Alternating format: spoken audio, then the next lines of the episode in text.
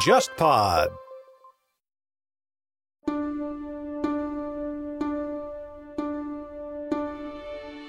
你好，忽左忽右终于推出了新一批的节目周边，这次给你带来的是一盒咖啡组合装，包含了五款由我精心挑选、风格各异的挂耳咖啡。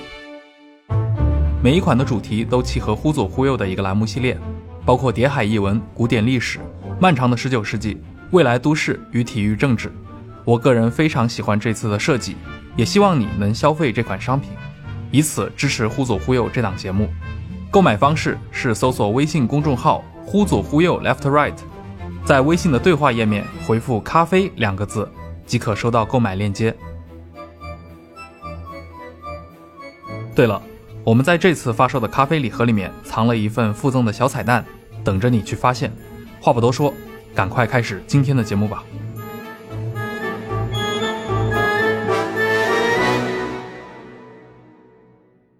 欢迎收听新一期的《忽左忽右》，我是华伦，跟我搭档的是杨洋。那杨洋跟大家打个招呼吧。听众朋友们，大家好，我是杨洋。今天是非常非常非常巧了，杨洋刚刚才知道，就是今天大不列颠及北爱尔兰联合王国中的那个北爱尔兰是刚换了领导人，是吗？对对对，他们这个当政的政党是民主统一党，然后刚刚换了一个新的领导人。嗯，所以我们这也算是某种意义上赶上时事的一期节目，因为我们今天要聊的呢，就是这个北爱的历史上的这个冲突问题。那呃，熟悉这个话题的听众可能知道，我们今天会聊的就是关于像。IRA 啊，所谓的这个爱尔兰共和军啊，新芬党啊，新芬党这些，他们跟就是苏格兰足球中非常重要的这个，某种意义上像苏格兰的国家德比一样，就是凯尔特人跟流浪者之间的这个对抗，背后折射出了这个爱尔兰问题的这个大的背景。那这个是可能是今天切入的一个角度。提一句啊，今年是流浪者比较辉煌的一个年份啊，他们执教的这个主教练啊是也是利物浦前著名球星杰拉德，拿到了自己人生中第一个联赛冠军。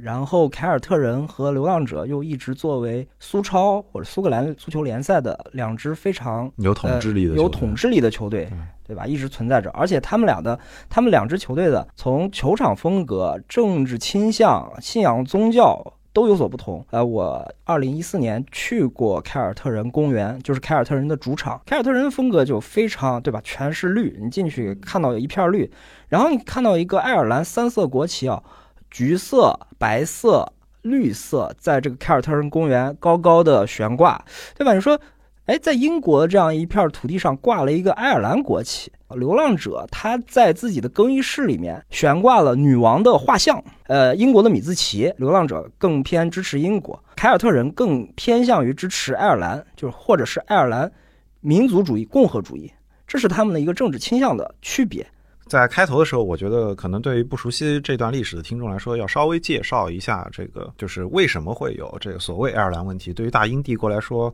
就爱尔兰的问题在哪里？它是比如说不听话了，它是这个地方就是经济发展不起来了，还是怎么样？它实际上这是爱尔兰作为一个，就是大家熟悉这个英伦三岛的话，就是实际上是。北爱跟就是现在北爱尔兰作为大英帝国的一部分，它跟爱尔兰这个共和国现在是接壤的，所以他们是在一整块儿上。整个爱尔兰现在的共和国过去也曾经是所谓英国的一部分。英国跟爱尔兰的之间的争端，主要可以说就是爱尔兰一直以来，可能从十三世纪、十四世纪开始就。就跟英国陷入了一种想要独立或者是想要自己国家自主权的这么一个争斗之中。这个争斗有一个非常显性的这个观察的这个代表，那就是爱尔兰人跟英国人的信仰是不同的，宗教信仰是完全不同的。爱尔兰人主要偏向于信仰天主教，而英国在经历过宗教改革之后，他们一般是信仰的是国教，或者就是在爱尔兰那个地方，我们简单说就是一种新教。反映出的爱尔兰的天主教和新教之间的对抗，这个对立实际上是跟十六世纪、十七世纪时候的英文中称为 Elster Plantation 的一个叫做阿尔斯特，你可以说种植园计划、移民计划也好，是非常相关的。当时的英王在。把爱尔兰纳入到这个英国的版图之内后，启动了一个这样的移民计划，为了对抗就是爱尔兰本地的这种本地性跟天主教牢牢的这个绑定，他选择从英国的其他地方把已经信奉新教的这个英国的教徒搬到了爱尔兰的 Ulster 这一块地区，要把自己对吧？信任的对，或者相信自己统治的这部分民族，欢迎自己统治的，欢对欢迎。自己统治的这些信众，特别是新教教徒，向北爱地区或者爱尔兰这个岛去移民。对对对，那那实际上就是在这个移民的过程中，导致就是爱尔兰逐渐就分裂出了这个一边新教争势力徒跟天主教徒，他们就是在历史上一直斗争，可能从十七世纪开始就持续不断。一直到现在为止，它可能还存在教派的争端。那一开始聊到这个凯尔特人跟流浪者，那他这两支队明明是苏格兰的球队，那为什么苏格兰的球队跟这个爱尔兰问题是相关呢？就上述的这个背景之后，到延续到了一八四五年，就是发生了一件就是对爱尔兰的历史来说不可能跳过的一章，就是爱尔兰的大饥荒。马铃薯短缺，对，就是大家有时候会调侃说英国人就吃土豆，或者是对对对，英伦三岛就喜欢吃土豆，但是的的确确在十九世纪的对一八四五年的时候，天气问题导致的收成的大幅加上他们受到英国当时的可能是粮食上的政策上的压迫，导致爱尔兰出现了巨大的饥荒的情况，也导致了大量的爱尔兰的难民向外扩散。这个扩散也会扩散到英伦三岛，也会扩散到外地。那可能最有名的扩散呢，就是美国到美国这移民，就是很有名的，就是说克林顿他在他当政的时候，其实他们家族也是有爱尔兰血统，有一定有有一定的爱尔兰亲戚关系的。然后包括肯尼迪这个，咱们就不用说了。从地理角度上来讲，正对爱尔兰岛的就有格拉斯哥，它离爱尔兰岛的距离是相对比较近的，所以说很多爱尔兰人就外逃到了格拉斯哥，并在那个地方成长起来。嗯，定非常居下来好理解，就像今天的非洲难民跑到西班牙跟希腊一样，因为离得最近嘛。等于说是从一八四五年开始，你非常显著的在苏格兰开始看到这个爱尔兰人的这个群体的聚集。那自然而然呢，也因为他们这个啊天主教的这个信仰跟本地的新教的，格格不入，发生了很多冲冲突。所以就会出现这种传非常常见的这个就是外来的这个少数移民开始尝试去抱团，开始寻找一个新的自己的身份。，哎，对，对身份的归宿，比如说，我们今天提到了这个凯尔特人跟流浪者，好像也有别的这个苏格兰的俱乐部，好像深受的这个凯尔特人的影影响。他们实际上，凯尔特人跟流浪者，他们只是这个这个冲突下的一个缩影，对对对对对对。所以说，在一个新教教徒占绝对绝对统治的这样一个地方，苏格兰当时就是爱尔兰人，当然是不受待见的，他是外地人，甚至他们。在本地被称为白色侏罗，就是白人侏罗。所以说，相对来说，他们在本地找到的工作也是非常低端的，包括一些拾荒，他们都会去干。所以说，你像有的进入到制造业里面，或者是纺织业里面，就让一些基础的工作、非技术的工作，都交给他们去干。所以说，他们也形成了一个不大不小的工人社区，在本地扎根了下来。然后这个好像也跟这个凯尔特人早期的成立，就是苏格兰的这个凯尔特人俱乐部的成立是有非常有关系的，非常有重大联系的。刚才一直在说，他们都是干最底层的工作，最底层劳工，也没多少收入。所以说，天主教会他们就想一些办法，为当地的，特别是在格拉斯哥聚居的爱尔兰天主教移民来筹集善款，帮助他们脱离贫困。所以说，这个时候他们想到了，就是建立一个足球队，就通过建立足球队，哎，然后来踢比赛，就是收门票嘛，有一些钱就可以筹集了，然后再返回给社区。凯尔特人就变成了一个社区的纽带，成为了一种社会社区团结的象征。嗯嗯，它是其实，在世界范围内的各个有很多的体育运动中都会出现这样的运动队，他们就是巴塞罗那作为一个政治含义非常丰富的球队，它在西班牙一直有着明显的作为一个加泰地区的可以说象是文化上的符号。对，那它它的成绩的好坏也会代表着加泰罗尼亚人在西班牙的这个，你不管说脸面也好，还是他们的自尊也好，那凯尔特人其实在十九世纪或者是在十九世纪末二十世纪初的时候也扮演了也扮演这这样一个同样的一个精神纽带，这样一个社区连接的，对。呃这样的一个代表，这样一个象征。那我们我们今天对立起来，这个凯尔特人跟流浪者，只是因为说流浪者是剩下的这些新教的，就是本地的苏格兰球队中，就是最有名的一支，然后他也跟凯尔特人形成了这个多年来的这个对立。华伦刚才说到了这种，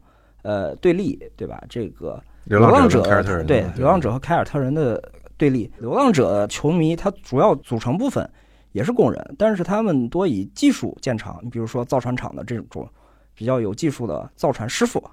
啊，同时间他们对吧，长期就是本地人，然后又是新教徒，他们在二十世纪二十年代形成了一个制度规矩。就是不招天主教的球员，这个制度在当时就形成下来，一直延续到一九八九年。那是非我族裔嘛？对，非我族裔就是这样一种歧视的观念，一直，呃，在流浪者队的这样一个队史上，嗯，呃，形成了留下了非常不光彩的一笔。流浪者队，我记得他一九八九年这个规矩破掉的时候，是有一个利物浦球员，就是你们主队的一个球员过去，是吗？呃，是当时主教练是利物浦过去索内斯，嗯，索内斯他要招一个球员，然后那个人是个天主教徒，嗯所以说把这个规矩打打翻了。自此之后，呃，这个不招天主教球员的制度，这个制度就不复存在了。相对来说，就是凯尔特人这个社区的连接、社区的工作，帮助了凯尔特人在苏格兰联赛中的成长，成为了哎在苏格兰具有统治地位的球队之一。就是苏格兰的这个联赛中，还有一支很有名的俱乐部叫喜百年，叫海伯念。这个就是一些可能喜知喜欢足球的球球迷会听说过，是一支历史非常悠久的俱乐部。那海伯念这个词儿其实是就是拉丁文的爱尔兰的意思。凯尔特人俱乐部最初是叫格拉斯哥喜百年的，那那他等于说是他们取的名字就像格拉斯哥爱尔兰人这么一个名字。对，那就是一支爱尔兰移民的这个社区的代表。对对对，呃，特别需要指出的一点是，一九六七年在葡萄牙里斯本这一年的冠军杯决赛中，凯尔特人打败了当时意大利的霸主国际米兰，夺得了英国历史上的第一个欧洲冠军杯冠军。对于很多英伦球迷来说，他会把这个当做一种英伦的骄傲。但实际上，我们之前聊这么多关于凯尔特人跟爱尔兰的关系、爱尔兰移民的关系，其实就是在本地的球迷，特别是凯尔特人球迷心里面，这一次的夺冠是爱尔兰移民社区的骄傲。而且这个里斯本雄狮这个名字其实还挺有意思的，就是雄狮这个名字本来不是这个凯尔特人俱乐部的这个绰号，对对对它是这个里斯本竞技的里斯本竞技的绰号，就是这个因为它本身就是有一个雄狮的外号。对，但是等于说是凯尔特人的表现之优异，然后他又跟这个里斯本竞技的队服很像，所以才有了这个里斯本雄狮的这个说法。实际上是用来指称这个当年非常辉煌的这支凯尔特人队。但同时，我们也不要忘记带领呃凯尔特人夺得这样一项荣誉的这样一个足球大师，他就是乔克斯坦。嗯乔克斯坦是一个工人出身的足球教练。早年他作为一个矿工啊，经常下井挖矿。后面说他通过这样一个足球改变自己的人生，成为了一名足球教练。但是之后他不忘自己的这个阶级出身啊，很强烈的对工人阶级认同，很强烈的对这种工党信念的认同。我们之前在利物浦那期也讲到了一些英国工党情况，就是斯坦对社会福利的这种大罢工，对这种认同感，他的这种政治立场，他也影响了非常多的凯尔特人的球员、凯尔特人的球迷。其中一个非常重要的人就是后面的曼联教父阿历克斯·弗格森。弗格森一开始是他的助手，他跟斯坦是一个师徒的关系。对他非常深厚的友谊，非常深厚的师徒友谊。斯坦的很多政治思想，就是因为他是个工党成员嘛，呃，社会主义思想影响到了弗格森。举一个例子，就是我们这之前那期也说到了八四八五年英国大罢工，矿工大罢工，很多矿工在罢工嘛，呃，然后他们在收集一些慈善的资金啊，来支援矿工继续罢工。然后有一次。呃，弗格森给斯坦说到了一个故事，就是说他看见矿工在为自己的这样一个罢工基金筹款，但是他自己就走过去了，这引起了斯坦非常的震怒。他说：“你怎么能面对这些非常贫苦的矿工转身而去呢？”所以说，这一个例子也证明了弗格森受到斯坦非常巨大的影响，不管是从呃竞技执教这种。风格来说，还是整个的政治立场来说，然后后面我们也是上期也提到过，弗格森也成为了工党的一个非常重要的支持者和赞助者。弗格森跟斯坦的关系亲密的，或者说他受斯坦很重要影响的一个原因是，乔克斯坦作为一名功勋教练跟球员，他的这个结局其实是有点不是特别顺畅的。他是是相当于是在执教的比赛中就突发是有说是心脏病是吧？但是好像就这个说法也是众说纷纭。但是他在比赛中就是突发这个疾病，然后去世，然后这一幕对当时在场的弗格森就是留下了冲击非常大的冲击，非常大的冲击，等于大家看到一个在场的恩师突然去世。是，那这个对于、呃、对于一般人是接受不了的。对对，所以所以他的确就是也导致就是乔克斯坦的这些政治观点有一些被这个他非常当时的这个徒弟弗格森给继承了。就是我们刚刚讲这个苏格兰的这个故事的同时呢，爱尔兰人这儿他跟英国的对抗从来没有断过。呃，对，那有首歌就说了嘛，我跟就爱尔兰人跟英国人斗争八百年，我们还会继续斗争下去。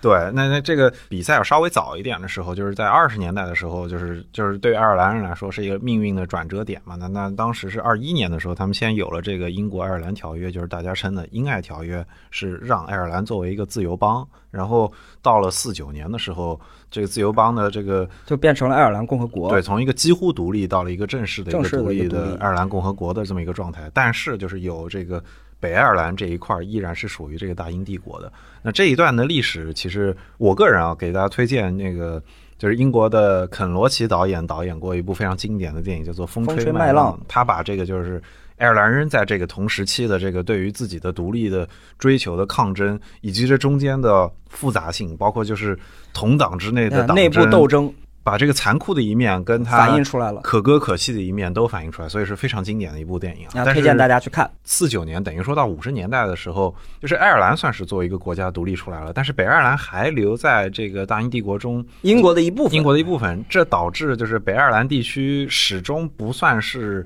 特别稳定，甚至你可以说它一直以来是大英帝国内部的一块心病吧，存在着。很多对爱尔兰天主教徒的歧视，嗯，这本来这个北方六郡阿尔斯特省都因为英爱条约的时候，对吧？它被英国拿走了之后，形成了一个北爱尔兰地区，是这样的一个情况。嗯，而且它实际上也是就是跟前面我们提到那个阿尔斯特的这个。殖民计划就是因为等于说是这一块是阿尔斯特殖民计划的主要集中的地方，是这一块相比爱尔兰的其他地区是新教徒的比例更多，聚居区，也意味着就是忠诚于女王，就忠诚于英国皇室的这个力量更强大。这帮人的政治倾向被统称为联合派。嗯，对，就是我要跟英国联合在一起，才有了这种呃大不列颠及北爱尔兰联合王国。对对，那那等于说是一直发展到五六十年代的时候，这个问题都非常非常的尖锐。就你在本地有两股甚至有点平等的这个政治势力，包括在六十年代的时候，就是在北爱尔兰就发生过各种各样的民权的运动，甚至出现过一些比较极端的抗议的活动。对，这就要说到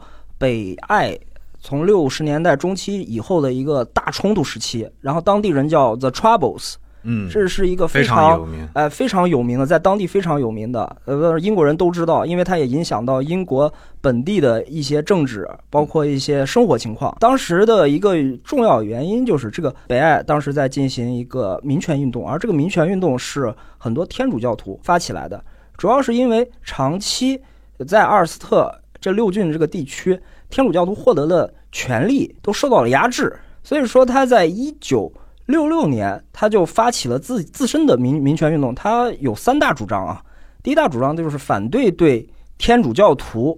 在北爱尔兰地区的歧视。你比如说，当时呃英国已经是福利制度了，有一些分房，对吧？公租房那个时候有 NHS 什么的啊，都有都有。那已经进入到六十年代了嘛？NHS 是呃四八年，嗯，这个分房。对吧？公租房，对吧？他首先，呃，第一位是分给新教徒，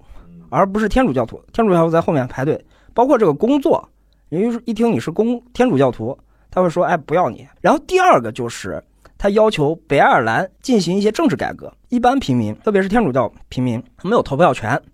他跟英国同时间是不一样。英国是四八年之后人人一票，对吧？是二十一岁以上都有投票权。但是在北爱这个地区，它有它的特殊性。就是你只有房子的业主才有这个投票资格，所以说遭到了很多天主教徒的反对。第三个方面就是改革当时的警察制度，嗯，当时警察制度就是百分之九十的警察都是新教徒。南斯拉夫那集有有点像啊，就是很很多都是塞族警察，对不对？在克罗地亚那个地区，那在这个地区就是很多都是新教徒，他是宗教不是民族，他是很多都是新教徒，呃，在这个地方当警察。那就是对吧？你作为一个新教徒，你对非自己的同类异端，就是他们认为异端就是天主教徒，进行呃无故的拘押，对吧？无证的搜寻，呃，所以说遭到了本地的。天主教徒的强烈反对，嗯，民权运动就开始了，民族情绪就产生出来了。等于说，它就像是一个高压锅吧，就是在那个阶段，就是没有任何阀门，所以说它就闷在这个高压锅里面。对，而且英国的处理方式也比较粗野了，他就一直就有这个皇所谓的应该是叫皇家阿尔斯特警察还是皇家阿尔斯特卫兵这样的那个阿尔斯特志愿军，它其实是一个民间的一个半军事团体，然后他们就相当于。一些流氓机构或者黑帮机构都代替了这样，然后对天主教徒进行一些压迫。你比如说，在民权运动中间，他们就会哎持枪针对一些天主教徒，甚至对他们进行虐杀。所以说之后就有了一九六九年一月的呃，天主教徒爱尔兰共和派，嗯，他去把这个伦敦德里，爱尔兰人叫德里这个地区去解放了，嗯叫 Free Derry 这样一个地方，所以说变成了一个禁入区，就形成了支持英国一方和反对英国一方，主要是新教徒和天主教徒两派政治势力的一个对抗，然后发生了很多打砸抢烧的情况。它这个 “You are entering free Derry”，你即将进入自由德里这面墙，可以说已经是本地最有名的旅行的招牌了。就像大家去巴黎会去埃菲尔铁塔一样，旅游的时候经过德里的时候。一般来说会被推荐到就是 “You are entering free dairy 这个这面墙，那它是 Bloody Sunday 的这个呃，可以说是强大的其中的一个政治符号。那它象征着这个就是大家已经进入了这个北爱尔兰民族主义者控制的这一块所谓的自由区或者解放区，天主教徒自治或者是这个、共和派的一个地对北爱这个共和派自治的这么一块地区，那他们就用这个标语来提醒你，就是你哎，你你禁止来我这个地方，对因为你也不是我们一类，我是爱尔兰民族主义者，对你是支持英国的，所以说我们这儿不欢迎你，算是 Bloody Sunday 非常重要的一个前奏伏笔吧，对。非常重要一个前奏。但是在 Bloody Sunday 之前，还有一个非常重要的事情我们得讲，就是一九六九年九月份解放德里禁入区的出现。然后，呃，也发生了很多打砸抢烧，然后这样的一个政治对立、水火不容的情况。对，毕竟当时德里是它是德里是北爱的第二大城市，对所以就非常重要的一个地区。呃，当时不止在德里啊，贝尔法斯特也有这样一个嗯大规模的冲突。所以说，北爱尔兰自治政府他当时想了一个方法，就是模仿六一年柏林墙，在很多地区建立了一些围墙，嗯，对吧？真是建墙运动嗯，建墙运动。这些地方后面被熟知北爱尔兰历史的人称之为冲突区，嗯然后用墙来隔离教派或政治立场不同的双方。嗯，这些墙有不少现在还存在。哎，这个墙非常非常多，依然存在。然后有时候它是固定的点儿开门儿，一般是关着的。你比如说现在因为一些呃脱欧的这样的一个事物，它又一些冲突地带又开始冲突了。就是我们一直在讲这个格拉斯哥德比嘛，呃，新教徒一般支持的是流浪者，天主教徒一般支持的是凯尔特人，因为在这个地方是两个教派甚至两股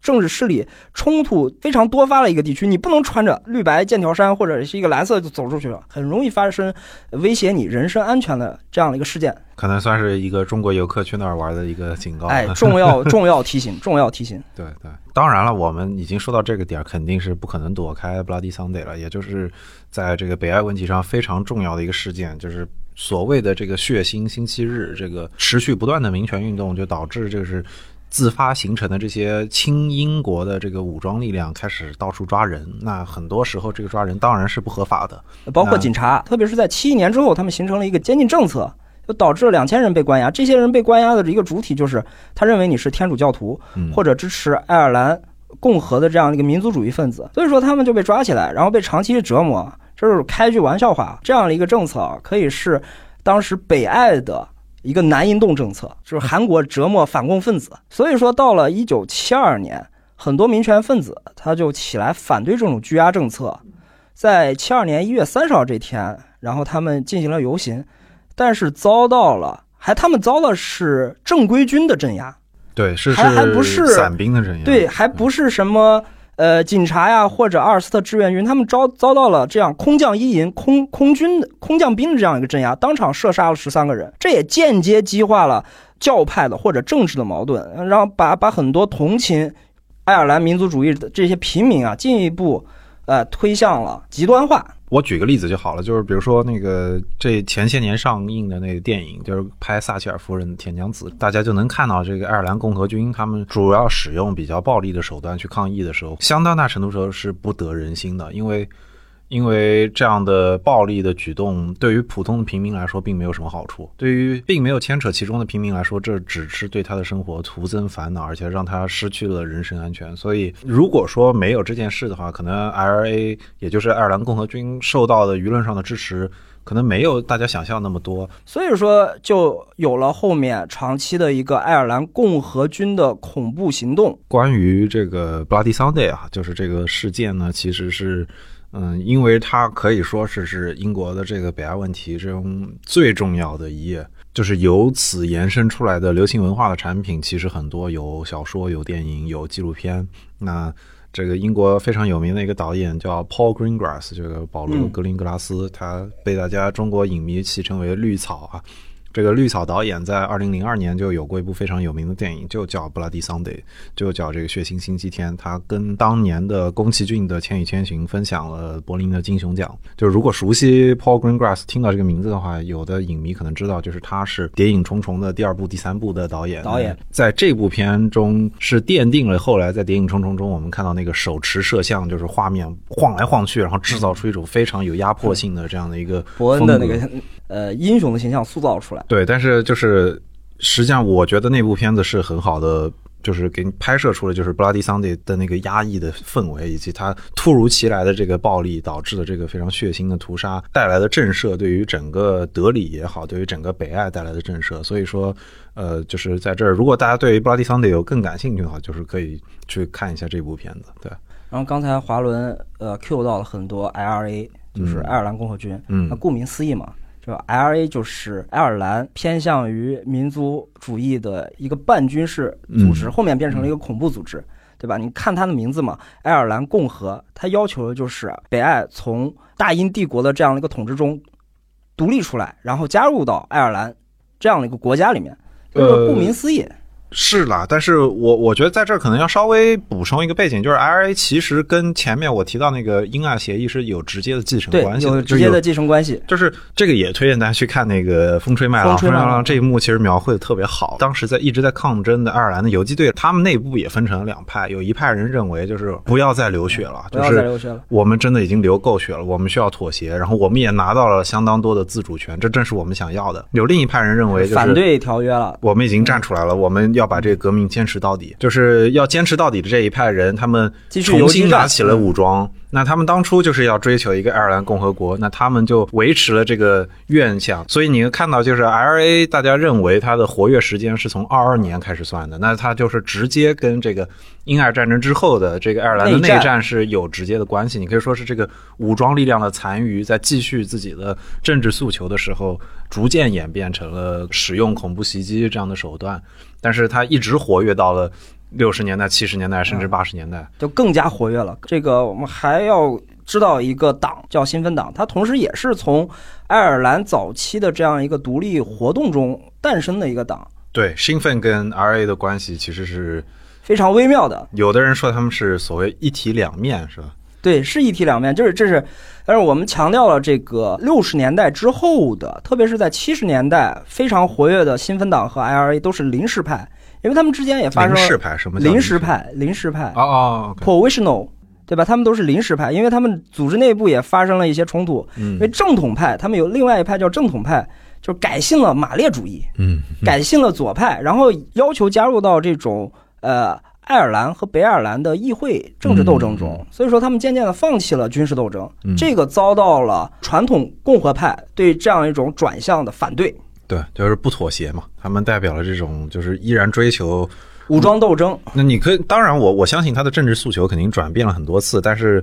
你不会转变的就是一个，比如说对于北爱尔兰的这个领土的诉求嘛，就是我北爱尔兰始终是我爱尔兰的一部分。就 RA 跟新芬作为一体两面的时候，可以把它看作就 RA 负责完成军事行动，而新芬作为一个政治，台面上的一个受认可的合法的政治组织。但是那个时候也是呃半地下的，半地下的啊。对对对，兴奋后来算是算是走上台面，但是兴奋是等于是他的。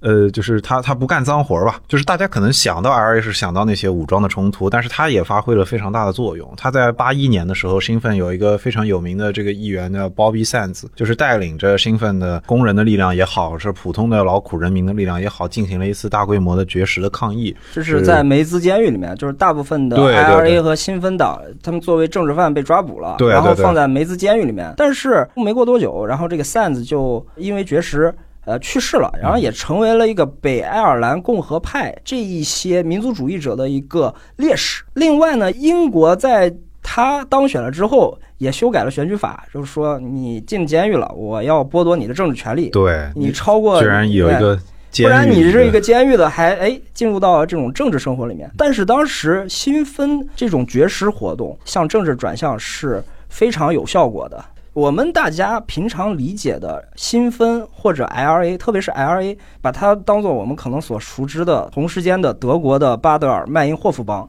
嗯，或者我很多人了解这个日本赤军嘛，嗯对不对？同时间都是他们都是呃经常进行爆破，但其实。在七十年代之后啊，很长的一段时间，LA 它不只负责这样一个恐怖活动，它也慢慢的通过新分，通过一些谈判，在对自己的政治思路，呃，这样的一个路线再进行重新的考量。特别要说到谈判，他们也在寻求与英国政府之间的谈判。为什么呢？第一点就是因为，呃，拿一九七二年来说，一九七二年发生了这个 Bloody Sunday，也发生了 Bloody Friday。嗯，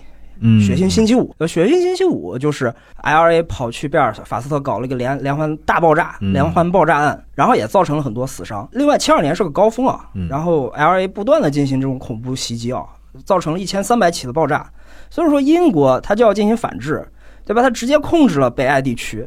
然后当时也派军，军队和平民比例是非常高的，达到一比五十。所以说，英军的镇压使爱尔兰共和军透不过气来了。然后他们当时就受到这种镇压，他士气非常低落。L.A. 在被法的这个指挥官活不过六周。嗯，这样的军事斗争，这样的就是用武装为用用用武装为手段的军事斗争，是很依赖民众的支持的。是他，比如说他搞完一次爆破之后，他要有地方有人把他们就是隐蔽起来，对吧？但是 R A 的行动，正如我上面前面解释到过的，他们并不完全是永远受欢迎的。那他们毕竟是在搞对他们在这个呃连续爆炸过程中，已经渐渐丧失了本地天主教社区对他的支持。对对吧？因为你在搞恐怖袭击，你炸的是人民啊，对吧？对他有一种恐惧的感觉。而且就是恐怖袭击背后，大家不要忘了，它确实是制造恐怖，它是非常残酷的一件事。对你当他们在执行这样一个政治目标的时候，他是没有办法去区分我是否要对对方仁死，他是否是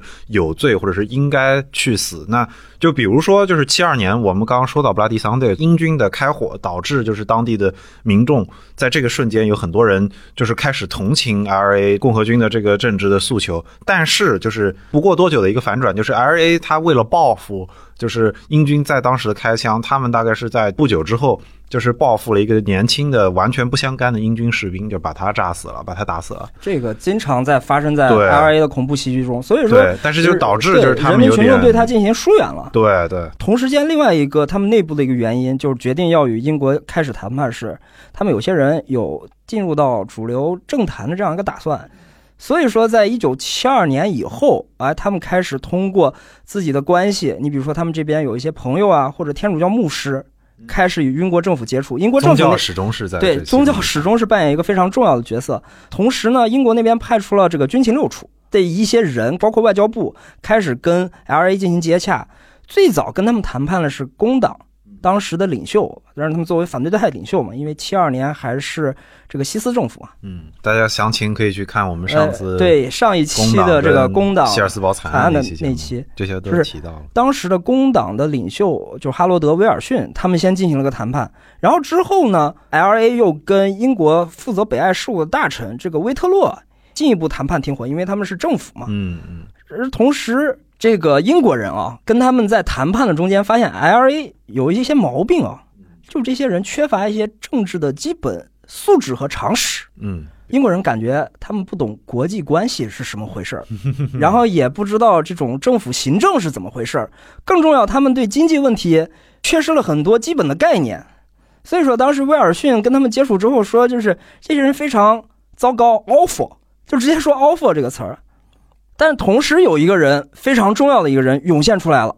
他就是杰里亚当斯后面的新分的一个党魁领袖，他在这个谈判中展露出来了头角。所以这个 MI 六军情六处的人，包括外交部人说，哎，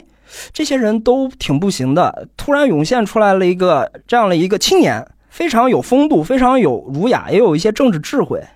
甚至在以后保守党的一些官方的文件里面说，哎，这个人他有自己坚定的社会主义信念，什么什么之类的，就说这个人政治上非常清楚。他从谈判中涌现出来了，并且在之后成为了 IRA 包括新芬党非常重要的一个领导。嗯，之所以他能成为一个领导，是因为当时很多 IRA 和新芬党的这些成员，他主要还是在关注恐怖袭击这样的一个武装斗争的趋势。但他也同时间支持这样一个武装斗争，但是他知道，如果要使这样一个组织——爱尔兰共和派这样一种势力长期在北爱生存下去，就必须通过一些手段来改变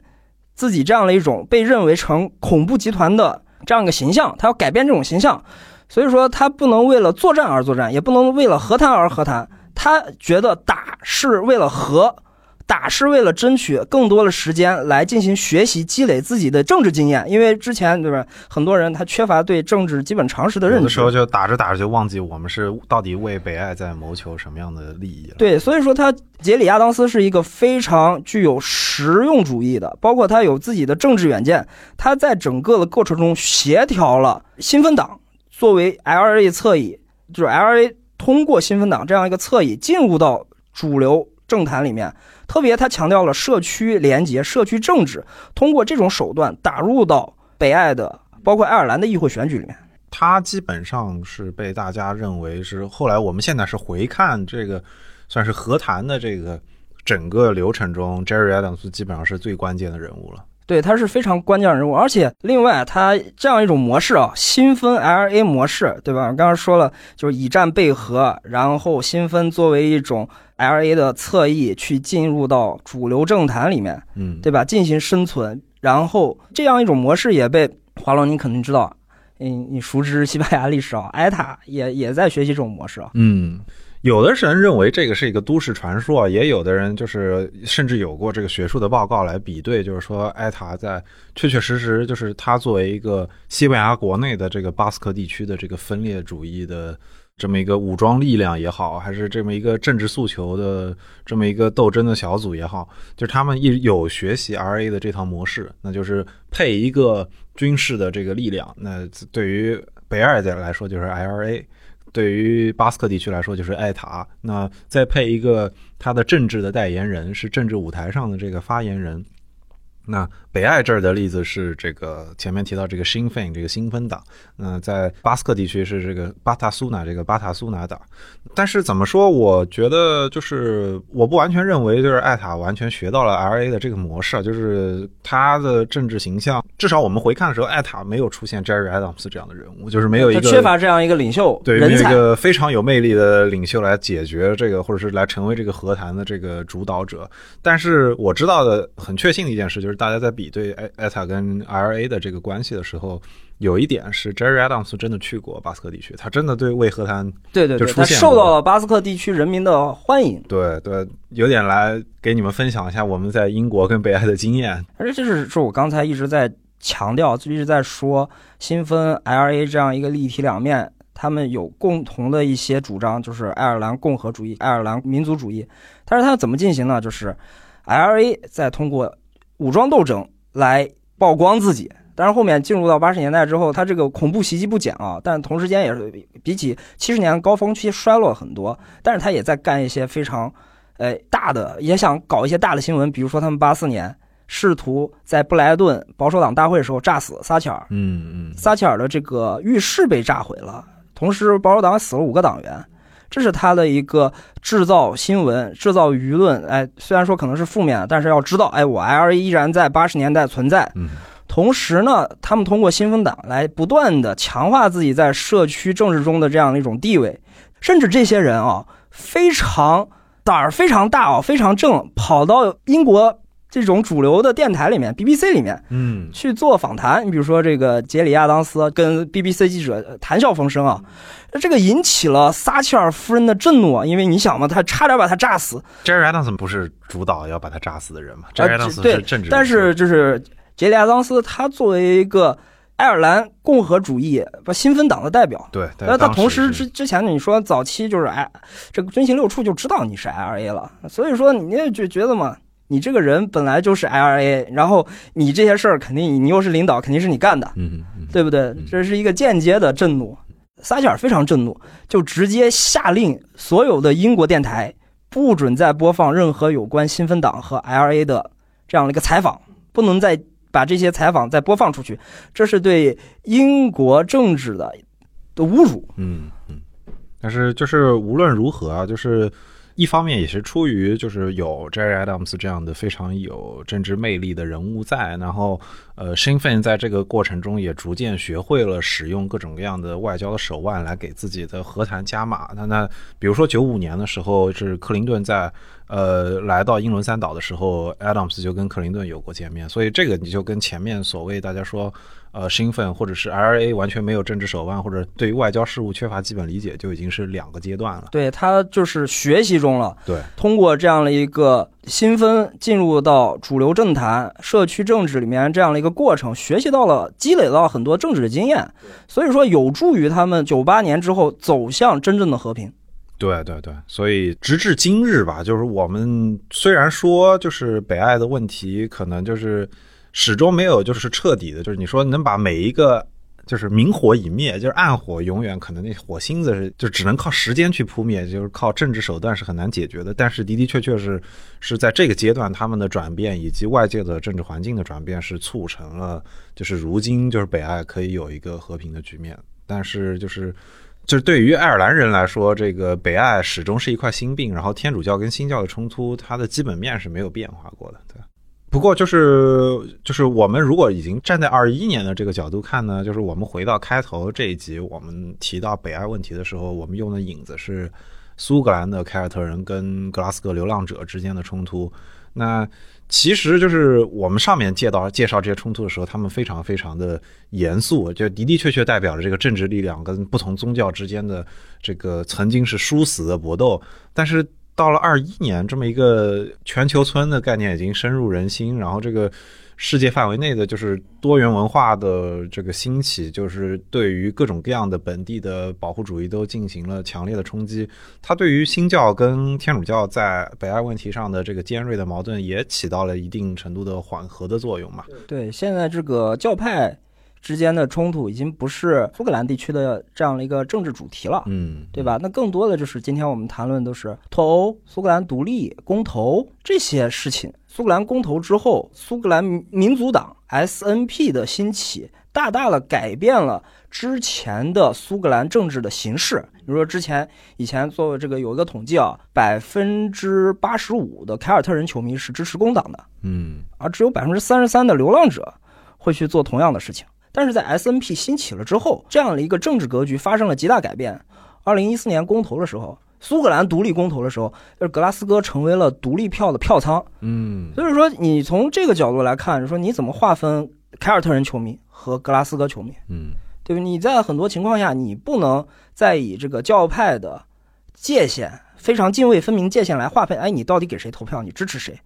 另外一个就是。很多人在当今的这个华伦说了嘛，全球村的时代啊，嗯，就是那那宗教之间也通婚啊，在特别是在苏格兰这样一个地区里面，就现在也非常开明开放嘛，所以说天主教与非天主教在苏格兰这个地区之间的通婚是非常普遍的，嗯。就是现在的这个政治格局呢，当然也有它不稳定的因素。就是就是 L A 的问题走到今天这一步，依然有一些暗线，它始终没有完完全全的断掉。那就比如说英国之前的脱欧，那它对于就是北爱尔兰或者对于爱尔兰来说那，他们可能想跟比如说跟欧盟、跟世界保持更紧密紧密的经济关系，那就是这样的大规模的震动，可能就会对。已经就是我们希望是已经扑灭了这个北爱的问题，又浇上新的一把，不是说新的一把火吧，但是浇几滴油是有这个可能性的。就是特别是在四月份，对吧？北爱又新发出来了很多冲突，这个冲突就是因为脱欧之后的边界问题。嗯，特别是支持爱尔兰共和民族主义这些人，这个边边境居民嘛，他主要是在边境是这个聚居起来的。嗯嗯，他们更偏向于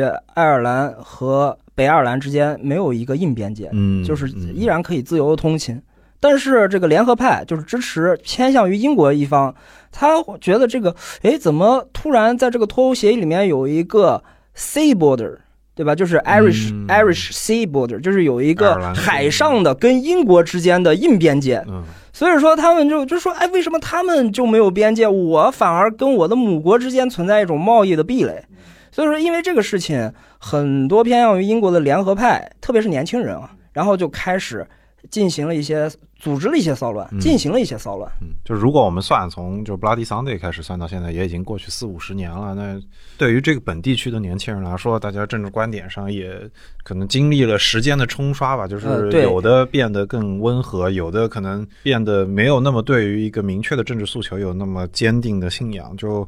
你回想到，比如说七二年的时候，因为有 Bloody Sunday 的存在，你北爱或者是甚至包括英国的流行文化的一部分，它有这个麦卡特尼给他写歌，他有这个 John Lennon 给他写歌。但是你到今天的时候，你就觉得就是不太可能你再出现这个，就是他成为流行文化中就是如此突出的这一部分的这样一点。所以，所以确确实实就是。就是就时代在变嘛，对，时代在变，所以说你怎么来看待爱尔兰问题？这个很多人不同角度、不同年龄段的人，他也在变。对，就比如说现在当代爱尔兰政治，对吧？就现在就特别是从去年啊，爱尔兰大选之后啊，新芬党已经变成了爱尔兰共和国。这样一个政坛上的第一大党，嗯，很多人在抱怨，哎呀，你怎么还去支持一个 LA 的侧翼？他们是恐怖主义啊！这些人投票，他的票仓是谁？年轻人，因为年轻人没有经历过六十年代之后到九八年中间的这样的一个大冲突时期，嗯，对吧？特别是九八后嘛，你完全没有，包括九五后，你没有感受到，哎，这个发生了什么？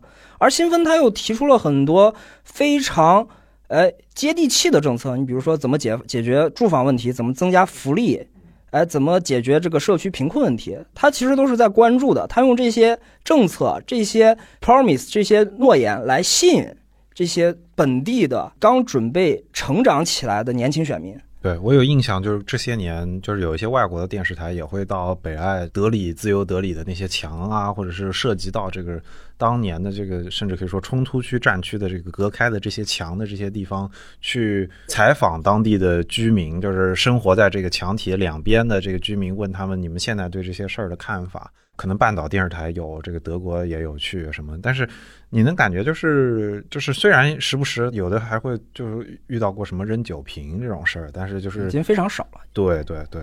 但是就是可能会因为脱欧问题，之前已经扑灭的这些火星点儿，它可能又会重新燃起来。对，包括同时间在爱尔兰也是这样一种情况啊，就是老一辈的选民啊，他会说指责新芬党。比如说，你们就是 L A 的侧翼，我刚才也提到了一些啊，就是 L A 毕竟是新芬党挥之不去的一个阴影。但是很长时间，新芬党本身它是否认，哎，我跟 L A 有这个关系。这个华伦你是知道的。所以说今年就出了一个事件啊，就是我我我们这个这个事我们真的大家都知道啊，这个菲利普亲王就是女王的丈夫刚刚去世啊，四月份刚刚去世。新芬的领袖换届了，现在不是杰里亚当斯了。嗯，是麦克唐纳，嗯，是个女的领袖啊，嗯，女性领袖，她出来就为当时 L A 炸死菲利普亲王的舅舅，也就是出台印巴分治法案的那个蒙巴顿亲王进行道歉。嗯，这很多人就在说，你既然否认你跟 L A 的关系，你为什么出来为这样一个